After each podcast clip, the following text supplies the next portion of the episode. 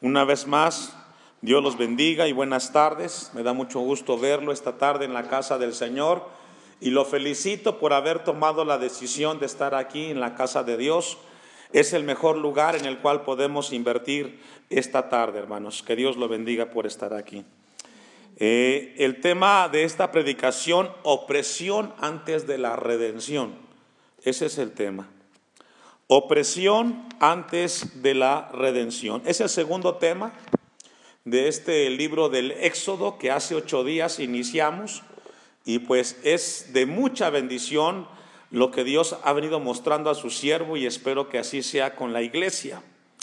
Los israelitas llegaron a la tierra de Egipto en el tiempo de José, hijo de Jacob, que fue vendido por sus hermanos. Llegó ese, a ese lugar, y esto es muy importante, hermanos, después de que hemos leído la historia, podemos darnos cuenta que el hecho que le aconteció a José no fue circunstancial. El hecho de que los hijos, los hermanos lo hayan vendido a los eh, mercaderes egipcios no fue algo aislado, tenía un propósito eterno en Dios. Y esto nos enseña, hermanos, que los que aman a Dios, todas las cosas ayudan para bien. Aun aquellas que son inexplicables y difíciles, que traen mucho dolor. Las circunstancias de José no fueron accidentales, sino que bajo la guía soberana de Dios, encontramos de que a través de esa circunstancia de José pasaron los años y como bien lo sabemos, se convirtió en el primer ministro de Egipto José. Ocupó el segundo lugar después del faraón.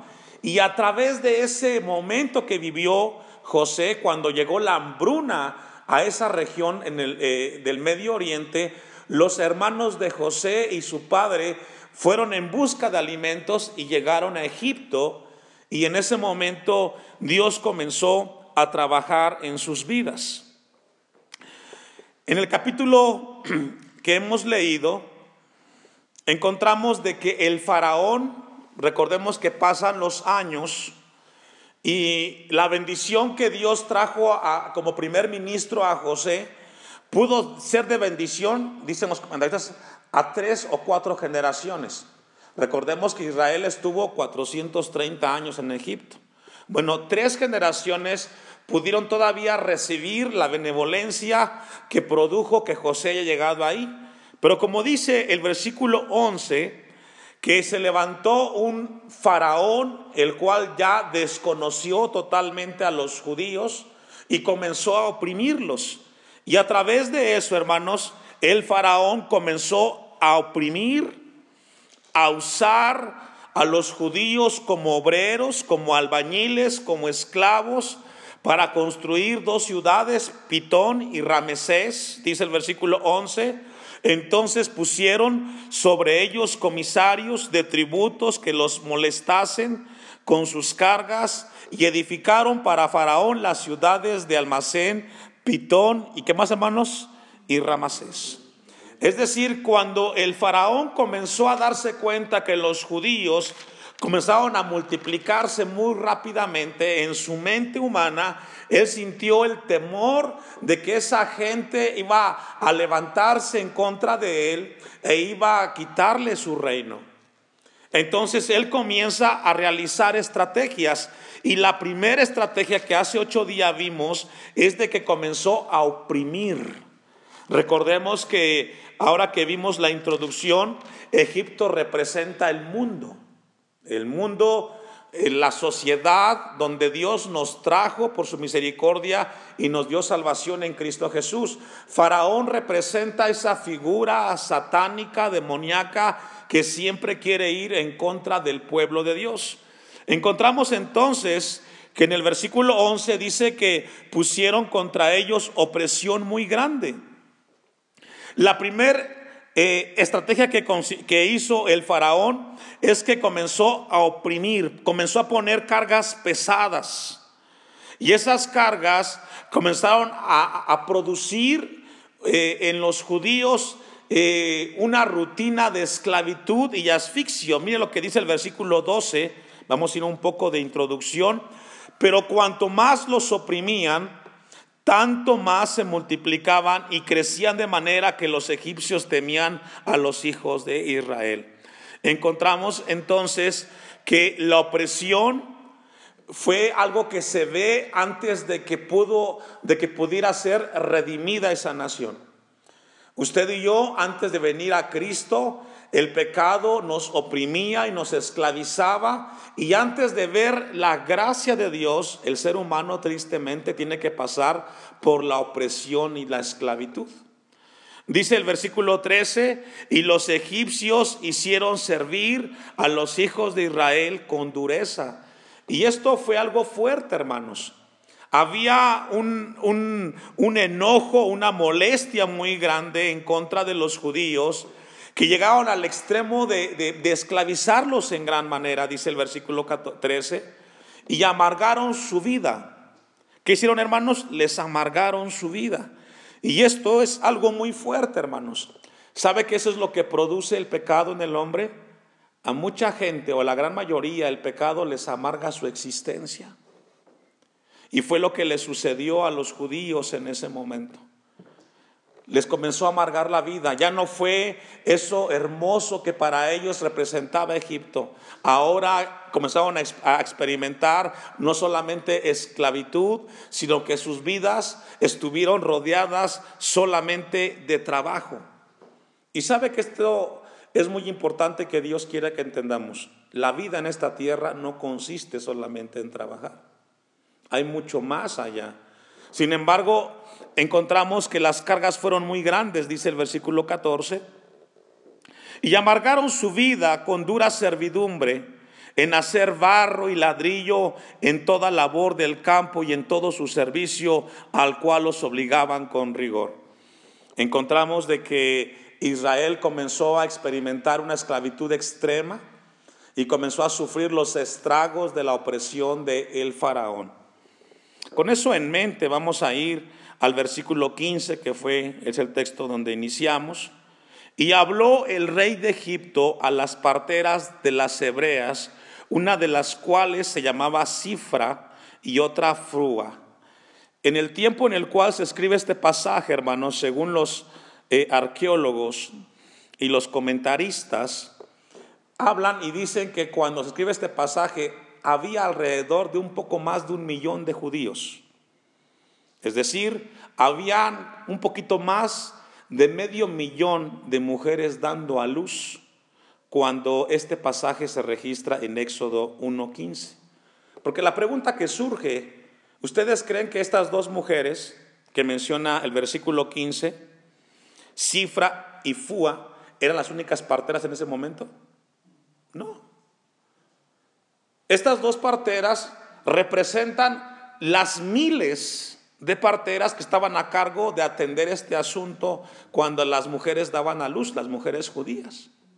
Entonces encontramos que en ese momento el rey de Egipto llama a estas dos mujeres que aparecen en la Biblia, que representan a esas personas que les encomendó el faraón, darles una encomienda y entonces ahí encontramos en el texto 15 una de las cuales se llamaba cifra. Esa, esa palabra una hace referencia que pudieron haber existido más parteras, solamente que la Biblia registra solamente dos.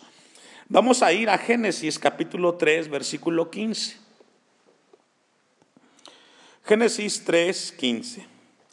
Cuando el faraón vio que la opresión sobre los judíos no funcionó y los israelitas seguían creciendo y que representaba una amenaza, el faraón ordenó en el texto 15 que hemos leído a dos parteras, Cifra y Fua, y encontramos de que les dio una encomienda. Pero desde el Génesis capítulo 3, versículo 15 hasta Apocalipsis 12, encontramos en la Biblia de que Satanás siempre ha ido detrás del pueblo de Dios con el propósito de destruirlo. Iglesia del Señor, déjeme decirle que Satanás no juega con los hijos de Dios. Si usted descuida su vida, si usted baja la guardia en su vida espiritual y deja de consagrarse, va a ser presa fácil del enemigo. Y Él no lo perdonará. No importa cuántos años estemos consagrados en Dios, no importa cuánto tiempo estemos en victoria, el cristiano es llamado a cuidar su comunión con Dios porque Satanás anda como león rugiente buscando a quien devorar. Y encontramos que desde Génesis 3.15 hasta Apocalipsis 12, siempre ha ido detrás del pueblo de Dios con el propósito de destruirlo. Es decir, el momento de las parteras en Éxodo 1.15 no fue algo circunstancial. Satanás detrás de la mente del faraón maquinando para que el Mesías no llegara y trajera esperanza a Israel y al mundo a través de Jesucristo. Mira lo que dice Génesis 3.15. Después de que Adán y Eva pecan, hay una consecuencia y pondré enemistad entre ti y la mujer haciendo referencia entre la descendencia de la serpiente y Satanás. Dice, entre tu simiente y la simiente suya, esta te herirá en, la cabeza y tú la herirás en el calcañar. Dice otra versión, haré que tú y la mujer sean enemigas y que tu descendencia sea enemiga de la de, la de ella. La descendencia de ella destrozará tu cabeza y tú le picarás en el talón. Es decir, Aquí encontramos una promesa que a través de una mujer vendría la promesa del Mesías a este mundo. Y esto obviamente no le gustó a Satanás y a partir de ahí comenzó una persecución en contra de la raza humana para que no pudiera llegar el tiempo del Mesías. A Dios gracias que llegó Jesucristo. Pero lo que encontramos, hermanos, en Éxodo 1.15 es que Satanás comenzó a perseguir al pueblo de Israel con el deseo de exterminarlo. El faraón comenzó a producir miedo en cada uno de ellos. Dice el versículo 15 eh, que le pidió a dos parteras que llegaran y comenzaran a hacer un trabajo. Mire lo que dice, vamos a volver a, a Éxodo capítulo 1, versículo 16.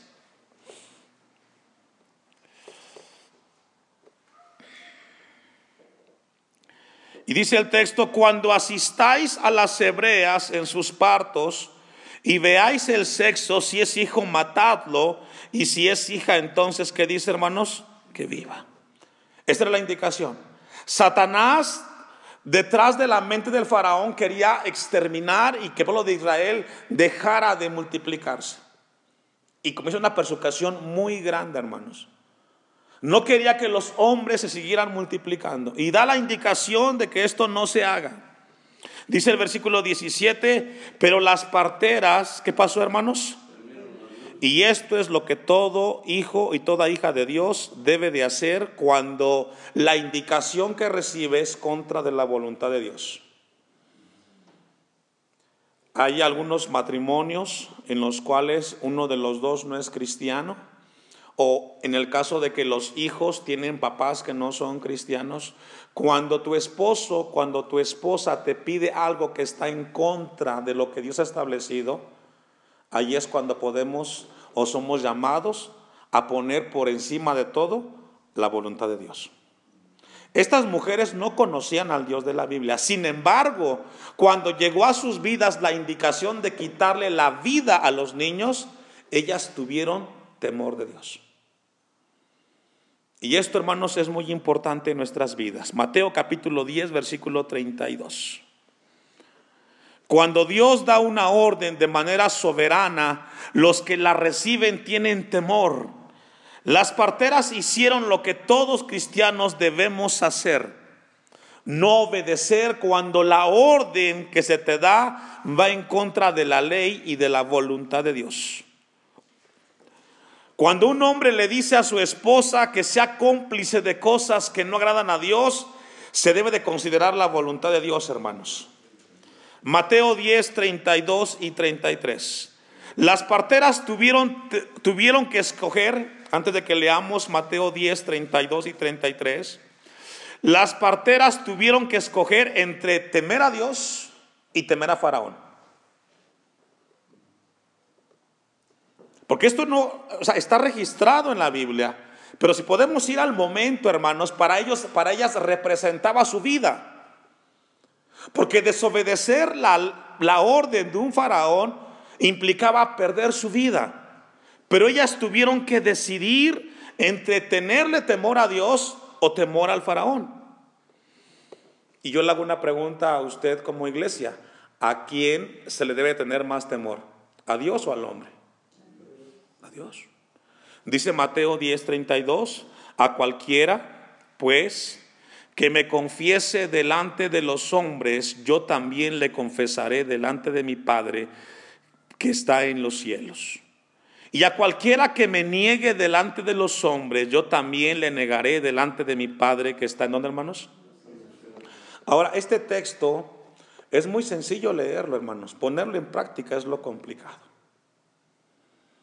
Cuando viene a tu vida una circunstancia donde te está pidiendo tu pareja que mientas, que ocultes, que maquilles las cosas, es cuando tenemos que decidir a quién vamos a hacerle caso, a Dios o al hombre. Porque no hacerlo, hermanos, entonces estamos negando la voluntad de Dios en nuestras vidas.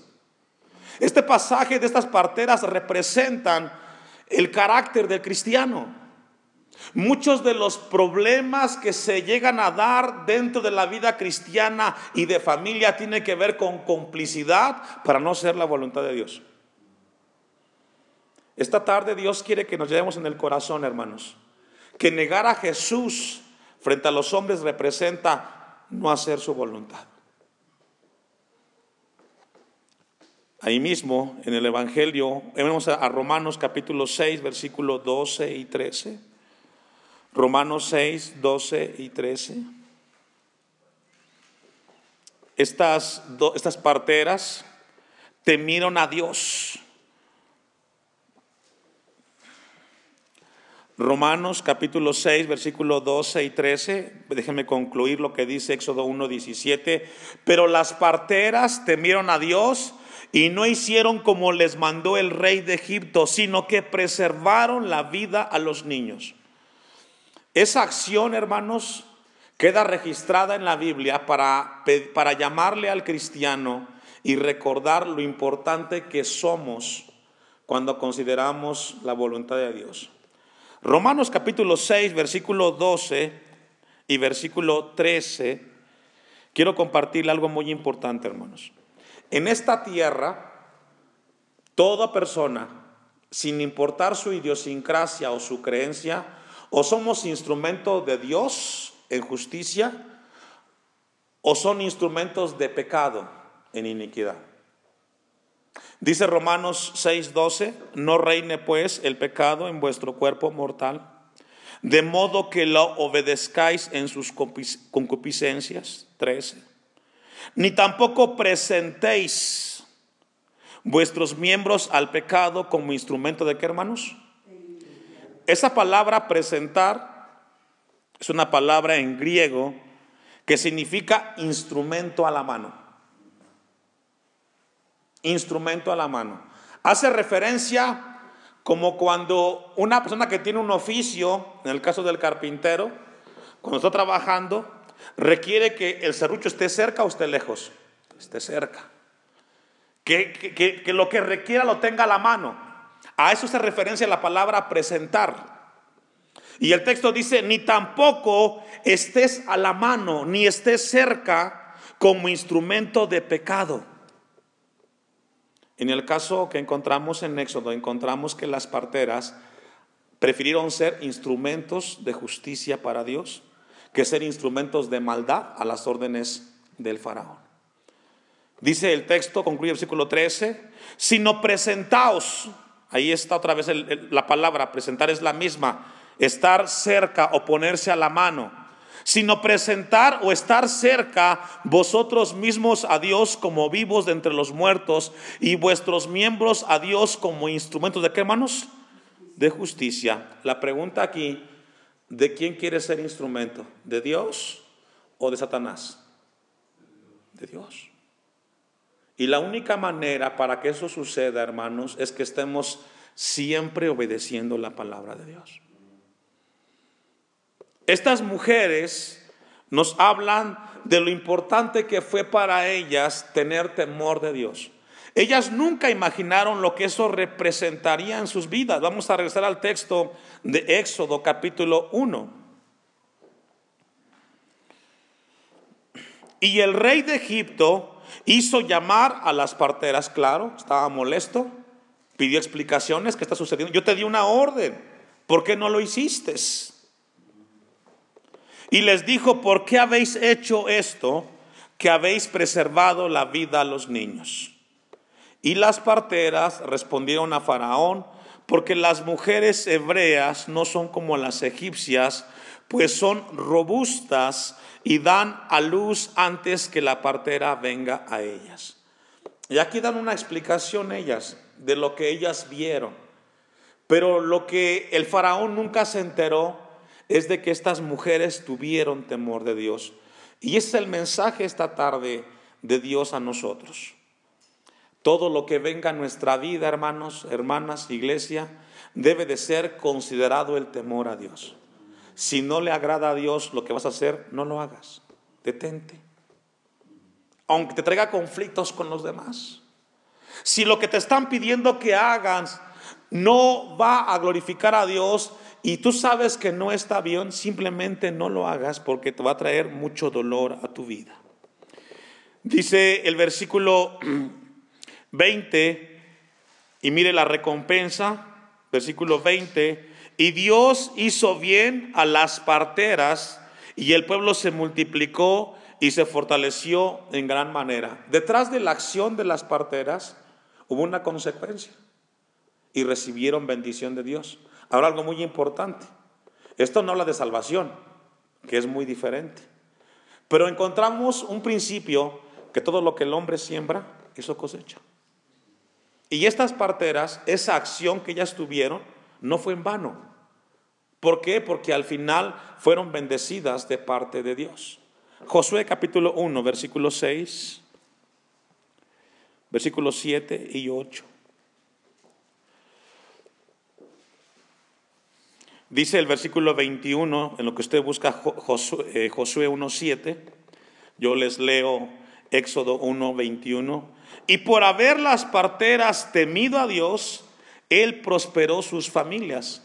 Y qué hermoso es poder ver eso que nuestras acciones no solamente son fortuitas, sino que hay bendición de parte de Dios. Dice Josué 1.7, solamente esfuérzate y sé muy valiente para cuidar de hacer conforme a toda la ley que mi siervo Moisés te mandó. No te apartes de ella ni a diestra ni a siniestra, para que seas prosperado en todas las cosas que, ¿qué, hermanos, que emprendas. Y eso fue lo que le sucedió a estas parteras. Si consideramos la voluntad y el temor de Dios en nuestras acciones, tenemos una promesa. Todo lo que emprendamos será de bendición. Las parteras de Éxodo capítulo 1, versículo 15, nos habla de que Dios, por esa acción, hizo prosperar sus familias. Y aquí la palabra prosperar no significa que les dio dinero o un lugar de importancia en el faraón. La palabra prosperar habla de beneficios espirituales, de vidas en comunión con Dios. Y qué hermoso es saber que detrás de cada acción que hagamos podamos recibir bendiciones de Dios. Solamente hay una hay algo que hacer, dice el versículo 8.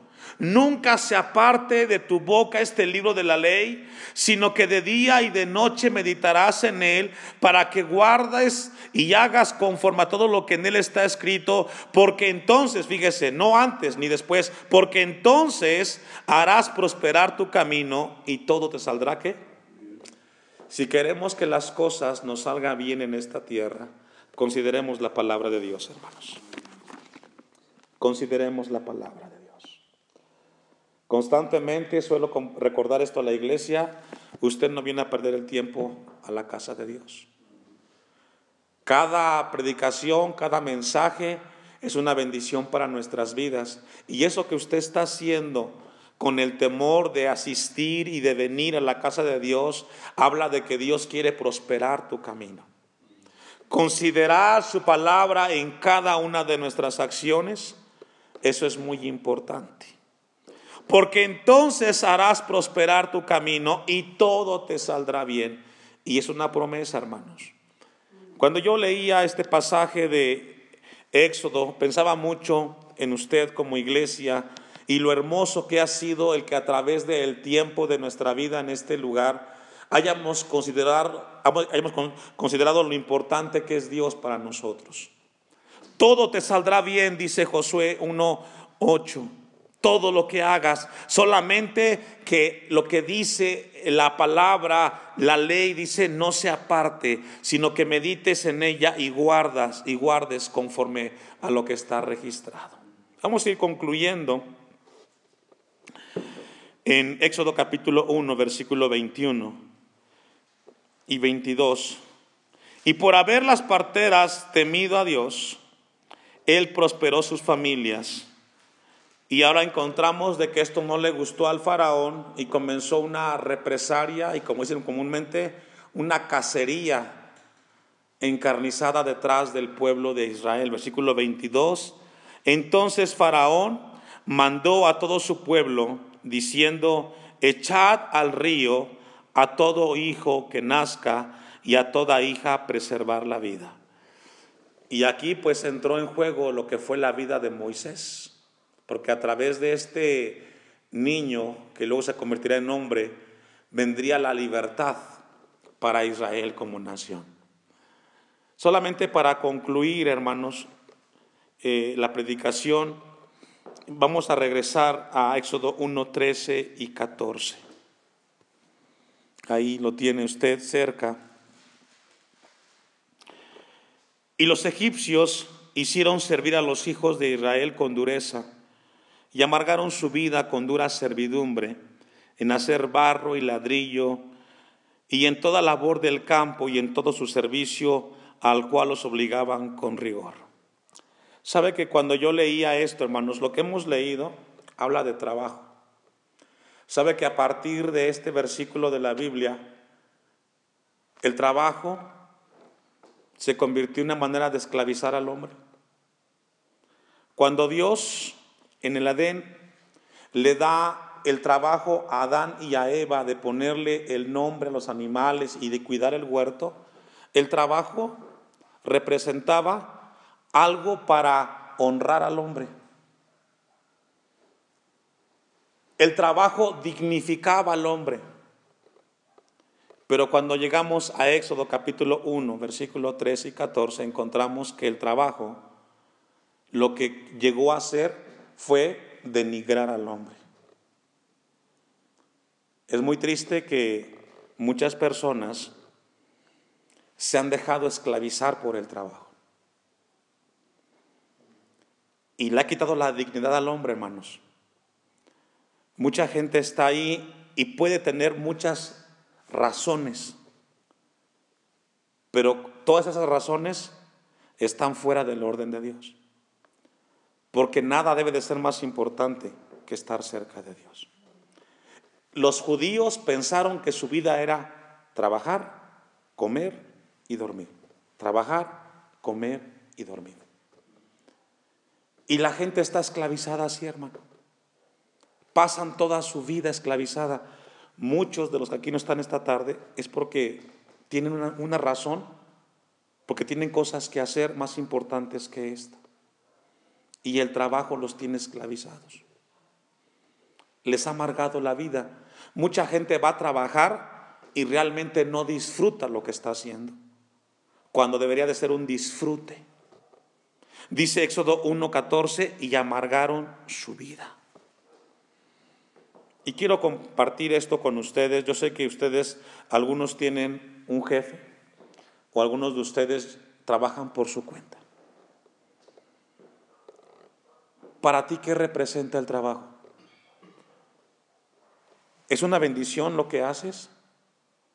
¿O es una manera para que estés más lejos de Dios, más cerca del mundo?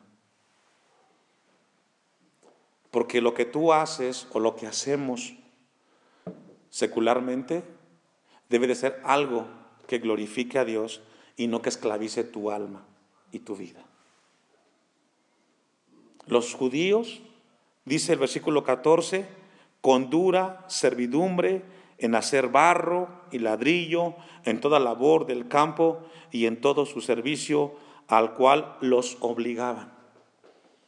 En el siglo XXI, hermanos, tristemente el trabajo ha esclavizado al hombre y no los dejan pensar. Mi oración como pastor es que podamos entender esto, hermano. Y no, y no lo de dejar de trabajar, no, tampoco malinterprete. Todos tenemos que trabajar porque tenemos necesidad. Pero que el trabajo no te quite la paz. Pero que el trabajo no te aleje de Dios. Pero que el trabajo sea algo que tengas que hacer y disfruta el trabajo. Es hermoso trabajar, pero que no te controle el trabajo a ti. Tú controla el trabajo.